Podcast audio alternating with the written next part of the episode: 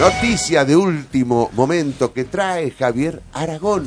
Bueno, muy bien, es el segundo procedimiento en menos de 48 horas que la Dirección de Toxicología eh, finaliza uh, una serie de allanamientos.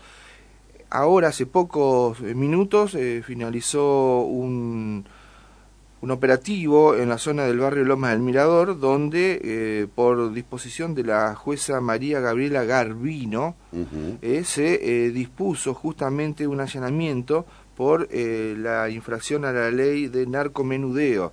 Es así que en la finca allanada se encontraron numerosos elementos vinculados con la venta de estupefacientes, sea sustancia cocaína y marihuana fraccionadas en dosis y lista para ser comercializada y eh, lo mismo que otros elementos para la comercialización, como piedras y envoltorios, precintos, dinero en efectivo y aparatos de telefonía celular y elementos informáticos, está informando justamente la Dirección de Toxicología.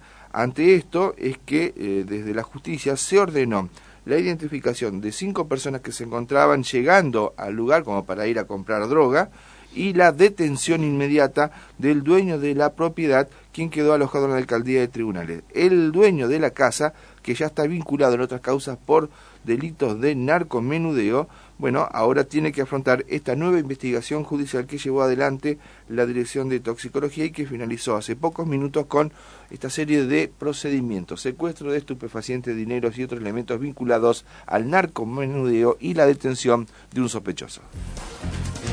De 6 a 8 de la mañana. Primera, edición. Capítulo 3. Capítulo 3. Y la Asociación Gremial del Magisterio de Entre Ríos convocó al Congreso para después de la segunda reunión paritaria, la negociación y la discusión por el salario de los maestros ocurre semanas previas al inicio del ciclo lectivo previsto para el próximo